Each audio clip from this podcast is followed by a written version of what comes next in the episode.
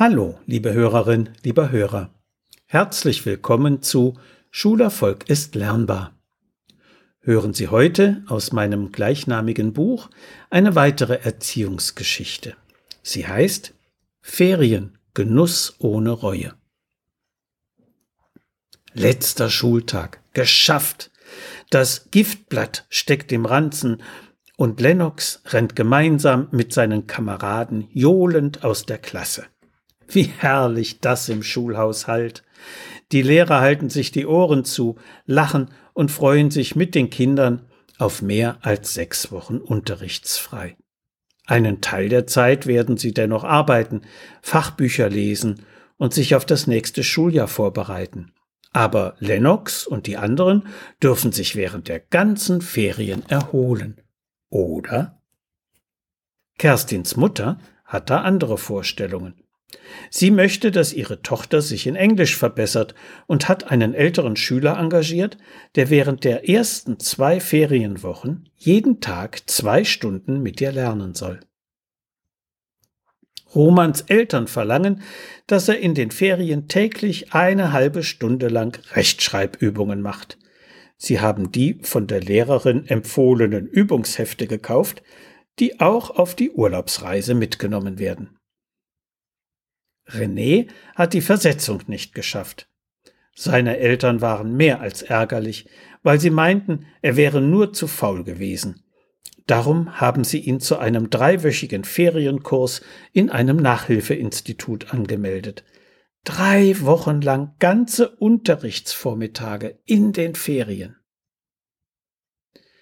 Schulkinder haben bereits im vierten Schuljahr einschließlich der Hausaufgaben Arbeitszeiten von deutlich über 30 Zeitstunden pro Woche.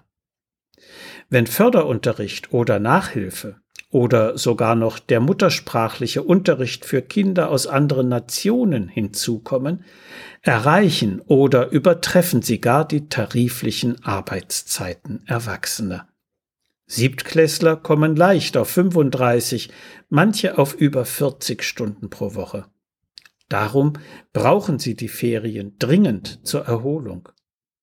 Die Quote der Kinder, die am Schulstress erkranken, ist erschreckend hoch. Das Spiel ist die Arbeit des Kindes, sagte vor rund 200 Jahren Friedrich Wilhelm August Fröbel, auf den die Einrichtung unserer Kindergärten zurückgeht. Im Spiel entwickeln Kinder ihre Sinneswahrnehmung, machen Erfahrungen und schulen die Beweglichkeit. Spielen in natürlicher Umgebung und mit natürlichen Materialien stellt deshalb die umfassendste Förderung dar, die ein Kind bekommen kann. Es ist Arbeit und Erholung zugleich und darum auch für Schulkinder noch die wichtigste Freizeitbeschäftigung, die in den Ferien absoluten Vorrang haben sollte. Mit zunehmendem Alter verändern sich natürlich die Spielvorlieben. Das freie Spiel wird durch Karten und Gesellschaftsspiele ergänzt. Sammelhobbys lassen die Grenzen zwischen Spiel und ernster Beschäftigung verwischen. Das Lesen von unterhaltenden wie auch von Sachbüchern, Fernsehen, Computerspiele und Surfen im Internet ergänzen die Freizeitaktivitäten.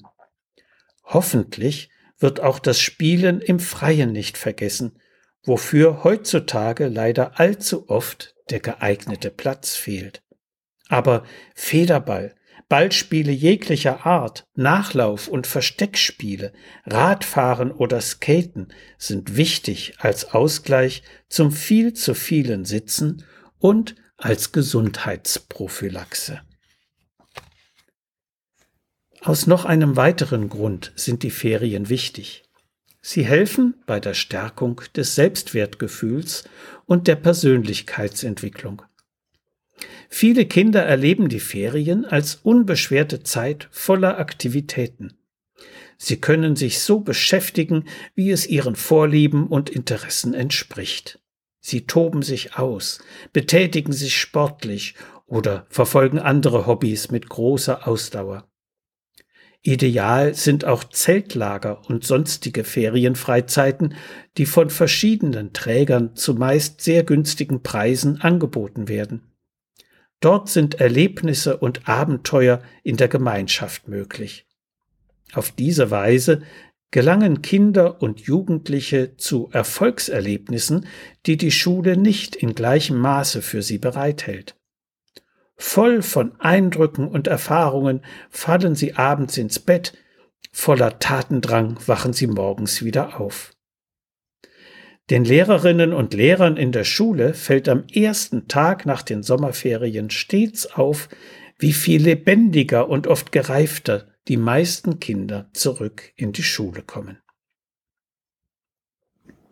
Manchmal gibt es dennoch Gründe, warum Schüler während der großen Ferien etwas für die Schule tun sollten. Ein Defizit wegen Krankheit oder ähnlicher Gründe ist aufzuarbeiten. Eine Nachprüfung wegen knapp verpasster Versetzung steht an. Die Vokabellücken sind übergroß geworden. Die Selbstorganisation beim Lernen lässt seit Jahren zu wünschen übrig. Dann ist jedoch die Frage, wie diese Mängel sinnvoll überwunden werden können. Kerstins, Lennox und Romans Eltern jedenfalls haben keine erfolgversprechenden Wege eingeschlagen. Ein Pauk-Programm macht nur nach Absprache mit dem Lehrer Sinn. Die Lernzeiten sollte der Schüler selbst in kleine Portionen einteilen und in einem Plan festlegen. Das erhöht die Motivation und den Durchhaltewillen. Zur Vorbereitung auf Nachprüfungen werden mancherorts Kurse angeboten, in denen Schüler zu geringen Gebühren in Gesellschaft mit anderen gleichermaßen Betroffenen von qualifizierten Lehrkräften unterrichtet werden. Auskunft darüber gibt es unter anderem bei der Aktion Bildungsinformation. Eine Sprachreise oder ein Schüleraustausch bewirken wesentlich mehr als widerwilliges Vokabelpauken während der schönsten Wochen des Jahres. Ein Rechtschreibtraining ist nur nach vorheriger Diagnose durch einen Beratungslehrer oder den schulpsychologischen Dienst sinnvoll. Die richtige, individuell passende Methode ist wichtig. Diktate nützen nichts. Zum Lernen des Lernens gibt es Kurse, die ein pädagogisch gestaltetes Freizeitprogramm mit Lerntechniktraining verbinden. Manchmal bieten sogar Volkshochschulen oder Familienbildungsstätten so etwas an. Auf jeden Fall sollten Schüler mindestens die Hälfte der Ferienzeit frei und unbeschwert von allen schulischen Gedanken verbringen können. Mit neuen guten Vorsätzen und geeigneter Unterstützung werden die meisten ihre Lernprobleme dann eher bewältigen, als nach verkorksten Ferien und ungeeignetem Paukprogramm. So viel für heute. Sie finden viele weitere interessante Erziehungsgeschichten und hilfreiche Sachtexte in Schulerfolg ist lernbar. Medu Verlag Dreieich. Wenn Sie Fragen zu Schule und Lernen haben oder meine sonstigen Bücher und Materialien bestellen möchten, können Sie gerne über meine E-Mail-Adresse info at schulberatungsservice.de oder über die Webseite www.schulberatungsservice.de Kontakt mit mir aufnehmen. Alles Gute und bleiben Sie gesund. Ihr Detlef Träbert.